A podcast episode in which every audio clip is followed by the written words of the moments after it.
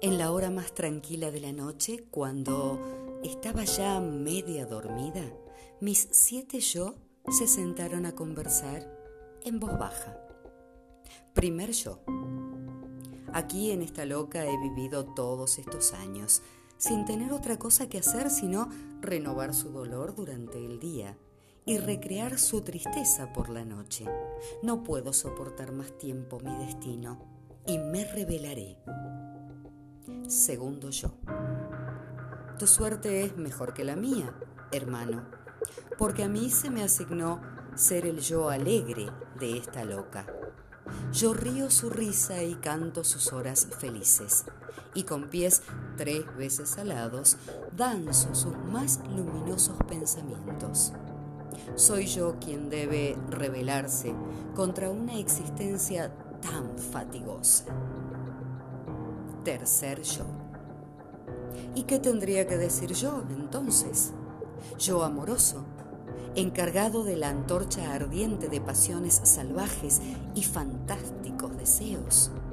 Soy yo, el yo enfermo de amor, quien se revela contra esta loca. Cuarto yo. Entre vosotros, yo soy el más desdichado porque nada me fue dado sino el abominable odio y el destructor rencor. Soy yo, el yo tempestuoso, el único nacido de las negras cavernas del infierno, quien debería protestar de tener que seguir al servicio de una loca. Quinto yo. No, soy yo, el yo pensante, el yo imaginativo, el yo hambriento y sediento, el único condenado a vagar sin descanso en busca de cosas desconocidas y de cosas todavía no creadas. Soy yo, y no vosotros, el que debe revelarse. Sexto yo. ¿Y yo?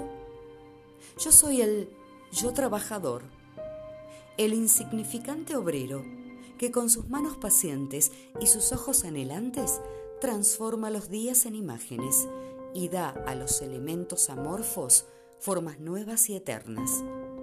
Soy yo, el yo solitario, quien debe rebelarse contra esta inquieta loca. Séptimo yo. Qué extraño, qué extraño que es todos queráis rebelaros contra contra esta mujer por tener cada uno de vosotros un destino determinado que cumplir. Ah, ojalá yo, ojalá fuera yo realmente como uno de vosotros y tuviera también un yo con un determinado destino. Pero no tengo ninguno.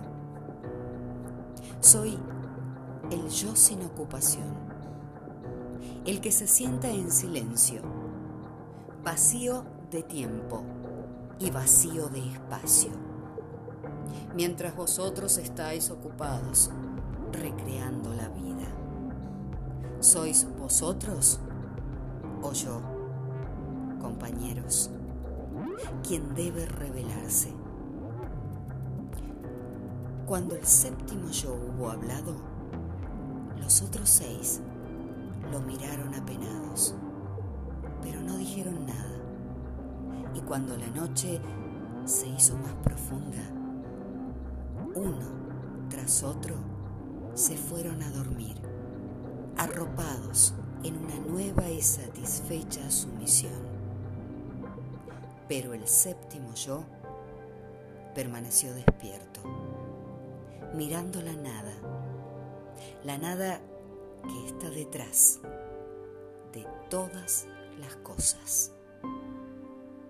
Mis siete yo.